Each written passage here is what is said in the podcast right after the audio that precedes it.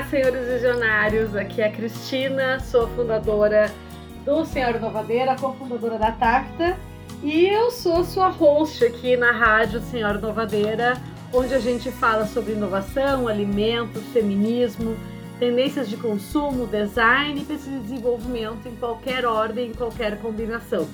Fiquei um tempo sem vir aqui, as ferramentas estão me dizendo três meses desde o nosso último podcast, e assim vamos falar sobre uma coisa chamada regularidade, né? Parabéns, você está sendo uma podcast, podcaster muito original, né? Uh, e muito uh, regular, né? Então peço desculpas, mas é o que temos, a vida é essa, né? Uma pessoa que é mãe, que é empresária, que é professora, que é mestranda, que tenta também começar a fazer alguns exercícios físicos, às vezes tem esse tipo de questão. Hoje eu quero trazer um tema para vocês e que tem povoado muito a minha, a minha cabeça, a minha vida, que tem povoado, povoado muito os meus estudos, a minha pesquisa também dentro do mestrado que é uh, para quem, uh, quem recebe o valor da sua inovação, quem ganha com a sua inovação, para quem uh, o valor da sua inovação é distribuído. E isso dentro de uma perspectiva da indústria de alimentos, é claro, né?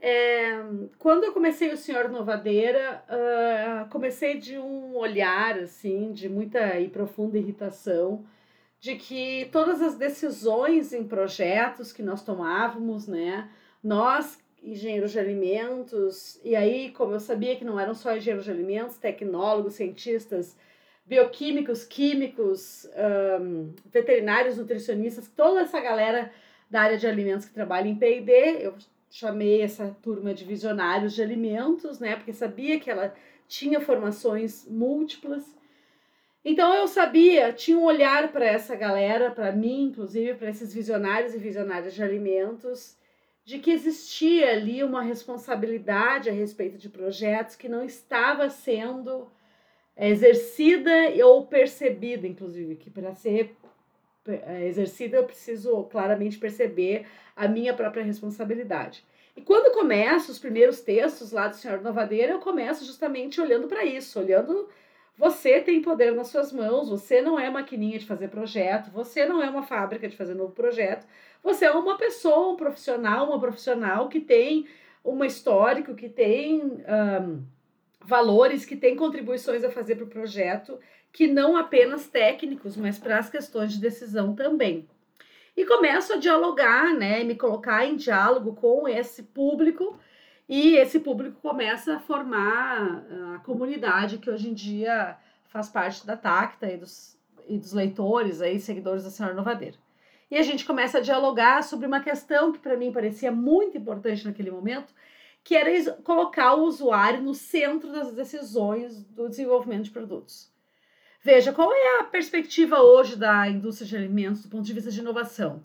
Claro que a gente desenvolve alimentos para um usuário, para um sujeito, né? Que nem sempre essa pessoa usa. Então podemos chamar de sujeito. É, a gente desenvolve esses alimentos para um determinado sujeito.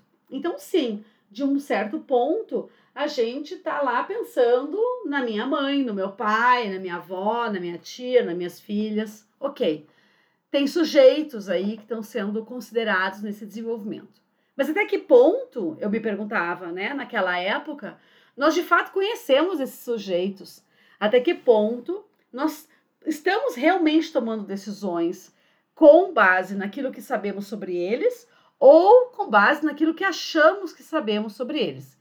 E aí veio toda a temática do design thinking, né, que se, se estabeleceu como um método para fazer desenvolvimento de produtos e serviços que pode ser aplicado dentro da área de alimentos. E aí a gente tem lá o design thinking para alimentos. Ok. Então a gente lá no início Senhor Inovadeira eu já falei o seguinte: olha, você tem uma inovação na sua empresa, ela não pode distribuir valor, ela não pode entregar valor apenas para sua empresa. Ela tem que entregar valor também para o usuário.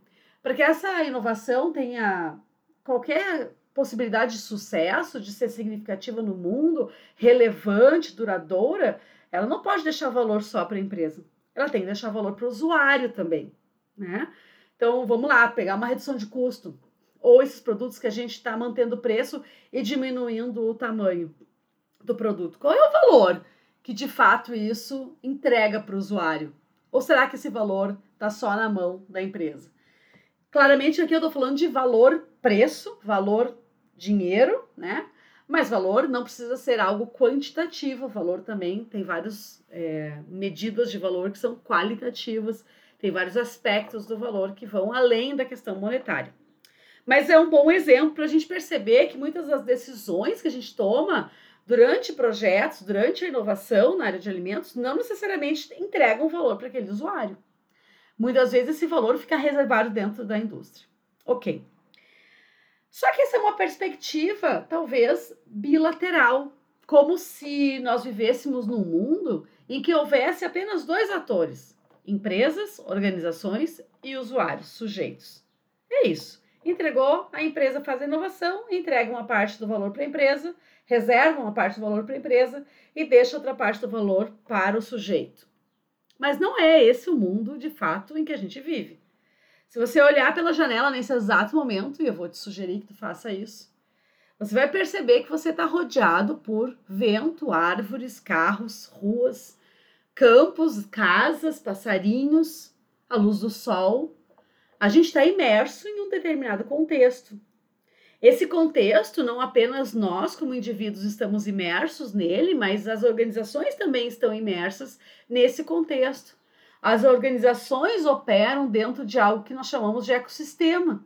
E esse ecossistema é formado, por exemplo, pelos fornecedores, pelos clientes, uh, pelos sujeitos né, que são atendidos por aquela organização, pelos, uh, pelos funcionários, pelos colaboradores daquela organização, por todos os prestadores de serviço, pela, uh, pela os órgãos do governo, pelas organizações não governamentais, por todo mundo que de alguma forma uh, influencia e é influenciado pela organização. Então, esse ecossistema na qual cada, cada um de nós orbita, atua, e no qual também essas organizações orbitam e atuam, também precisa ganhar valor com a inovação. Essa inovação que a gente antes estava falando, que só entrega valor para a empresa e para o sujeito, ela começa a se tornar mais relevante a partir do momento em que ela também entrega parte do valor para um determinado ecossistema. E aí a gente vai começar a falar, por exemplo, de inovações que diminuem o consumo de água, inovações que diminuem uh, consumo energético, ou que aumentam a diversidade da empresa e assim melhoram a, a, diminuem a desigualdade, né? Uh, ou trazem equidade para dentro das empresas, ou trazem diversidade e inclusão para dentro das empresas, e daí assim diminui a desigualdade social naquele polo, naquele ecossistema. Inovações em que mais de uma empresa trabalha, mais de uma organização trabalha, ou que organizações com fins lucrativos e sem fins lucrativos atuam para que várias pautas vão à frente pautas que podem ser de interesse para o negócio, mas que também podem ser pautas sociais e que fazem aquele ecossistema florescer. A gente começa daí a perceber que, poxa, uma inovação que só trouxe valor para a empresa e aí possivelmente para o sujeito, ela é uma inovação talvez não tão relevante como a inovação que poderia, além disso, carregar valor, trazer valor para o ecossistema onde ambos, né, sujeitos e uh, organizações atuam. E aí, a união de todos esses ecossistemas é, é a sociedade. E aí nós vamos ter uh, organizações e nós vamos ter sujeitos, nós vamos ter projetos de inovação que vão ser capazes de entregar valor em todos esses níveis.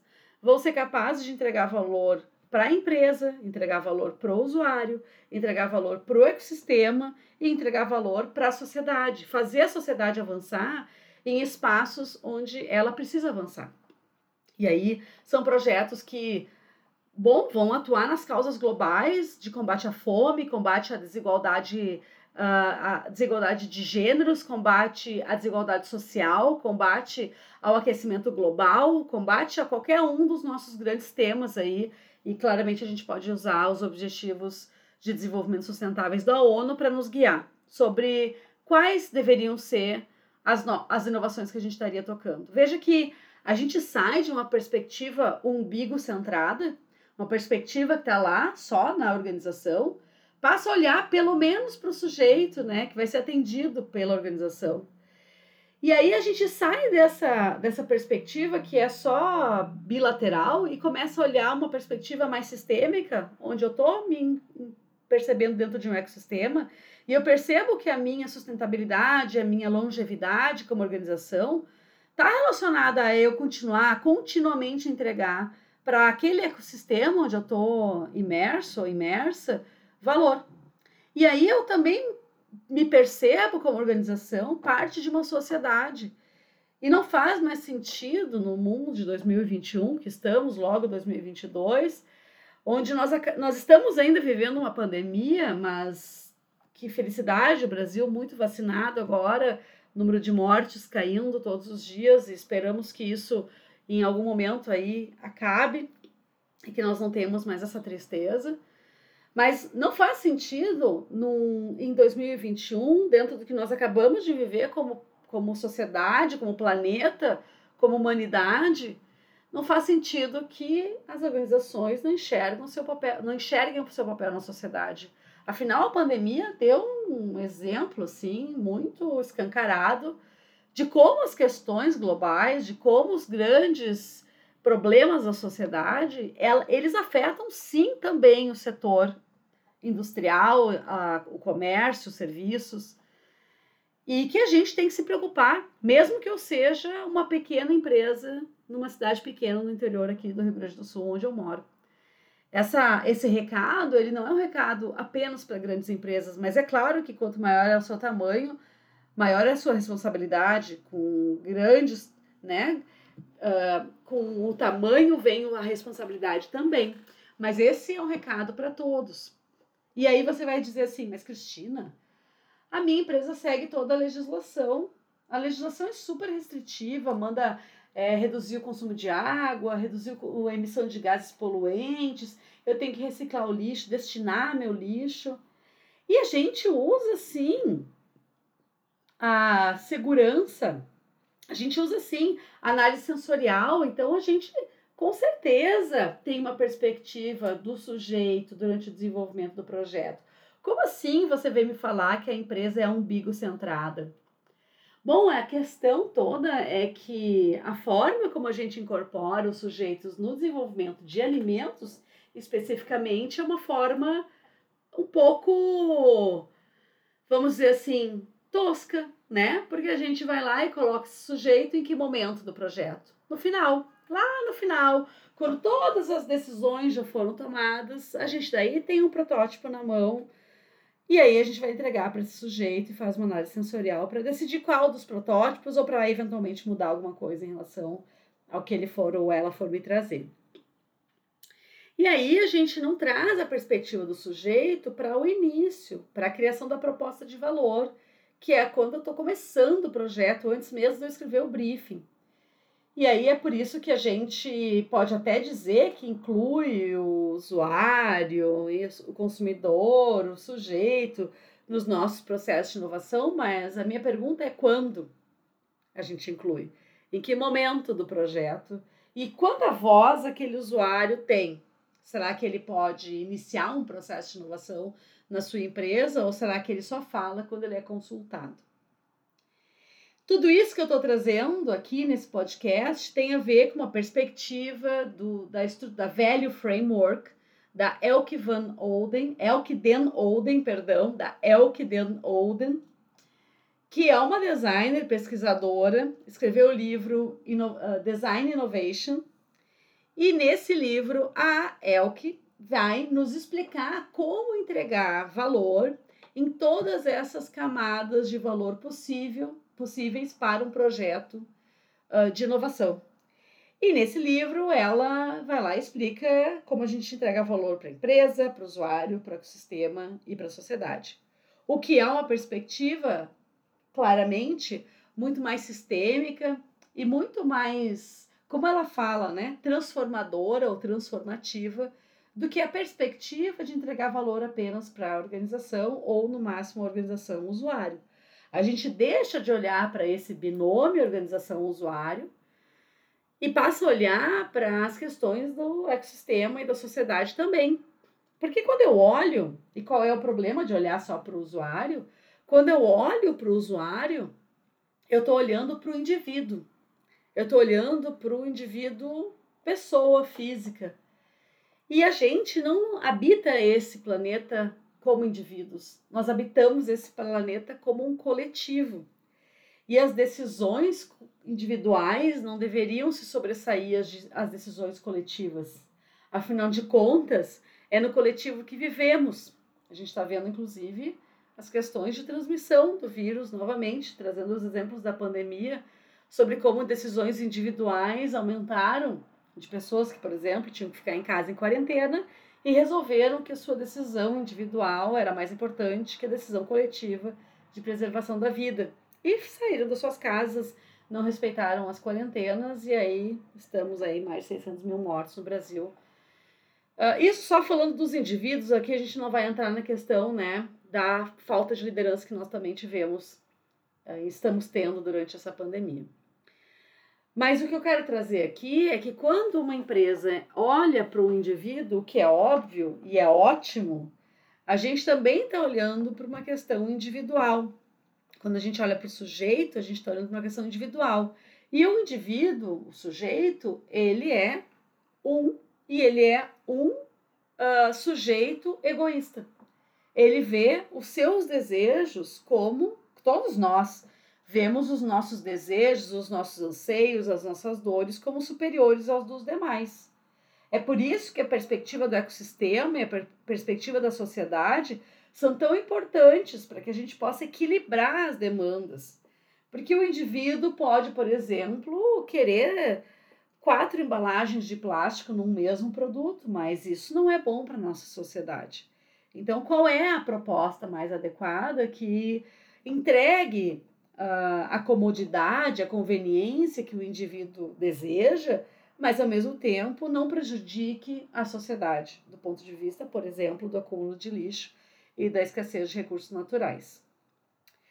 Eu recomendo muito é, o livro da Elke Denolden, vale a pena ler. Uh, e eu faço apenas é, um, duas ressalvas aqui em relação a isso.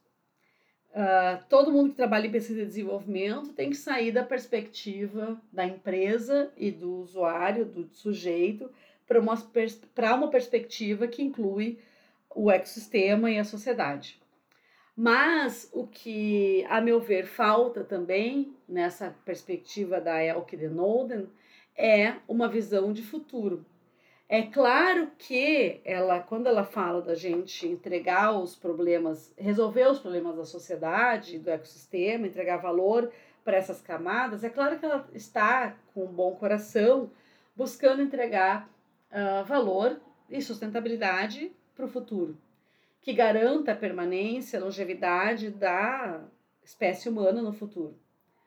Mas isso não está realmente explícito dentro desse velho framework proposto pela designer. E aí, essa é uma perspectiva que muitas vezes, se não está explicitada, muitas vezes é uma perspectiva, o futuro, que fica escondida.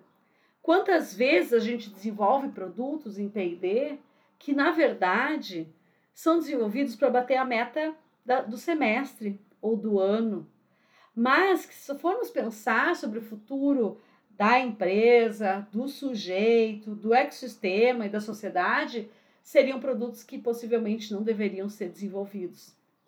Então, a perspectiva de continuar entregando valor no futuro para todas essas camadas de valor que eu comentei, me parece que é algo que a gente ainda precisa incorporar, ainda não está dentro dessa perspectiva da Elke Denolden, mas que uh, cada vez que eu penso E uma das questões que eu tenho trazido bastante também aqui para vocês no Senhor Novadeira, mas principalmente lá no blog, é a questão de pensar sobre as consequências daquilo que a gente desenvolve. E uma das consequências, é, e uma forma de pensar nessas consequências, é separar essas consequências nessas quatro esferas. Separar as consequências daquele desenvolvimento, fazer um exercício realmente sobre as possíveis consequências para a empresa, para o usuário, para o ecossistema e para a sociedade. E aí imaginar de que forma aquela inovação que eu estou fazendo poderia vir a, a, continuar entregando valor no futuro, conforme essas esferas, camadas uh, se movimentam e mudam.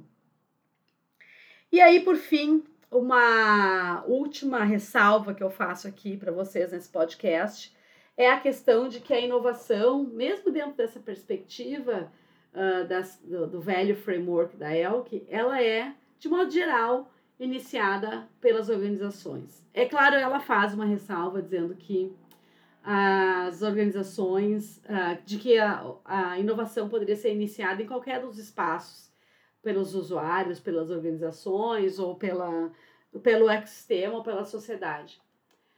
Mas o que a gente enxerga e o que a gente vive, e também uh, um pouco a forma como o livro é escrito, uh, vai, vai na perspectiva de que, é, uh, vai na expectativa de que, as, de que são as organizações que iniciam esses processos de inovação. E a gente está indo para um mundo cada vez mais facetado. E a gente viu isso já acontecer, por exemplo, com, principalmente no YouTube, me parece que é um, um dos melhores exemplos, onde a gente tem hoje um, usuários, sujeitos que são grandes criadores de conteúdo para o YouTube.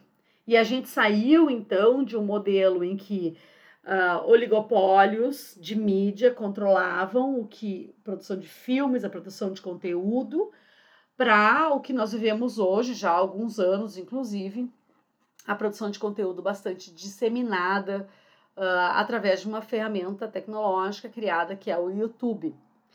Claro que a gente pode trazer essa leitura para outras mídias sociais, mas vamos usar o YouTube aqui como exemplo.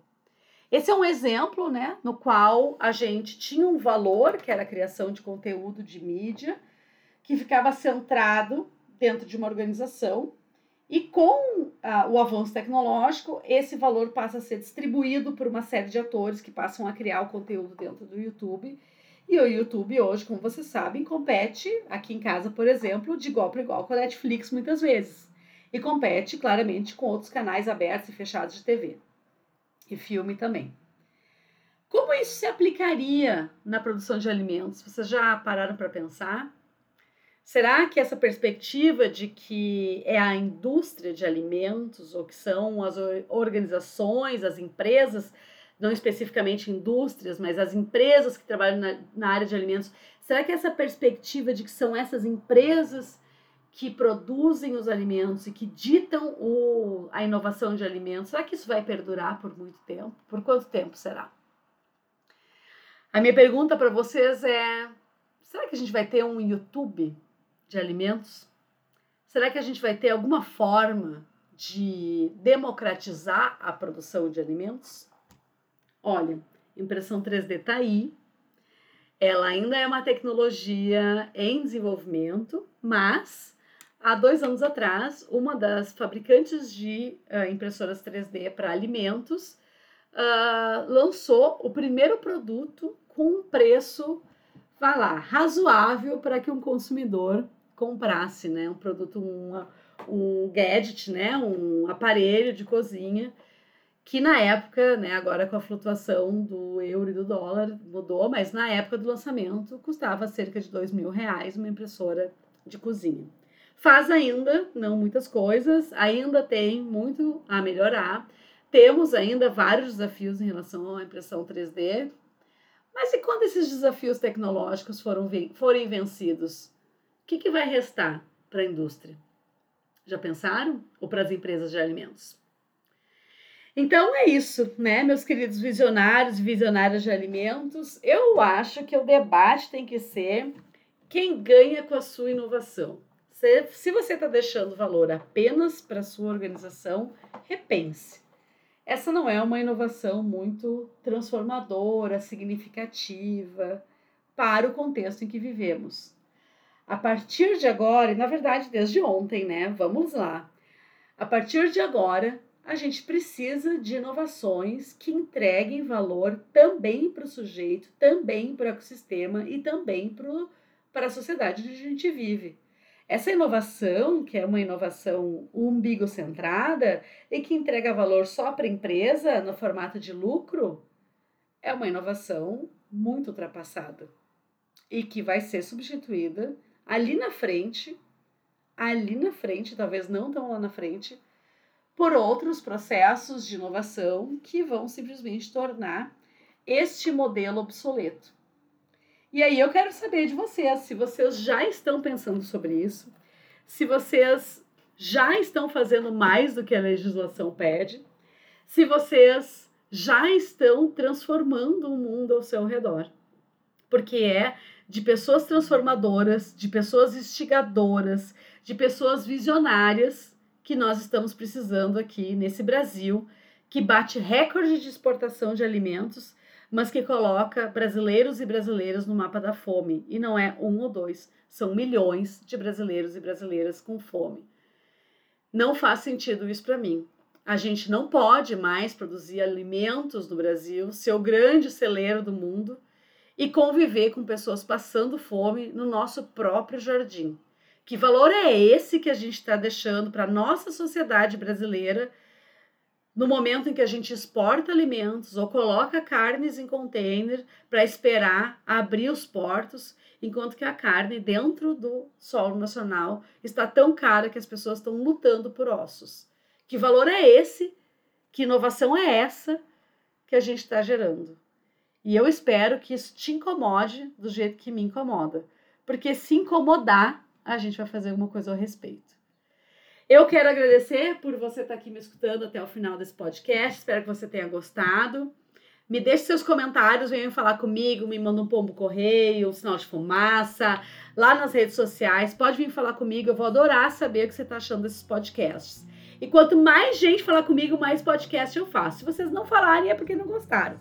Mas se vocês vierem falar comigo e acharem que faz sentido eu continuar usando este meio aqui, que são os podcasts, eu vou continuar fazendo. Então, bora lá, vem falar comigo, eu vou adorar saber as suas uh, ideias a respeito de quem é que ganha com a sua inovação.